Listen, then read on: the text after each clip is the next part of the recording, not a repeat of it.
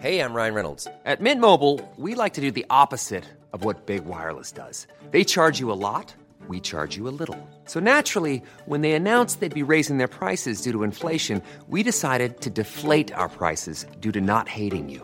That's right. We're cutting the price of Mint Unlimited from $30 a month to just $15 a month. Give it a try at mintmobile.com slash switch. $45 upfront for three months plus taxes and fees. Promo rate for new customers for limited time. Unlimited more than 40 gigabytes per month. Slows. Full terms at mintmobile.com. Heraldo Podcast, un lugar para tus oídos. Noticias del Heraldo de México. A casi una semana del asesinato de Irma Lidia, la investigación de la Fiscalía de la Ciudad de México reveló que su marido Jesús N. junto a cuatro personas más planearon o participaron en la muerte de la cantante. Actualmente dos personas se encuentran detenidas por el crimen. Jesús N. y su guardaespaldas Benjamín N., quien lo intentó sacar del restaurante Suntory después de disparar contra su mujer.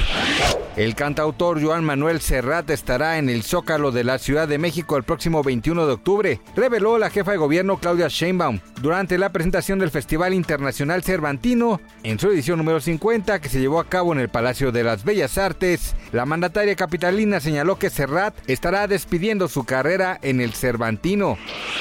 Tras darse a conocer el hallazgo de un tráiler en Texas donde viajaban decenas de migrantes muertos, familiares de las víctimas han externado su dolor en redes sociales. Tal es el caso de una mujer, madre de dos hondureños que perdieron la vida a bordo del vehículo encontrado el pasado lunes 27 de junio.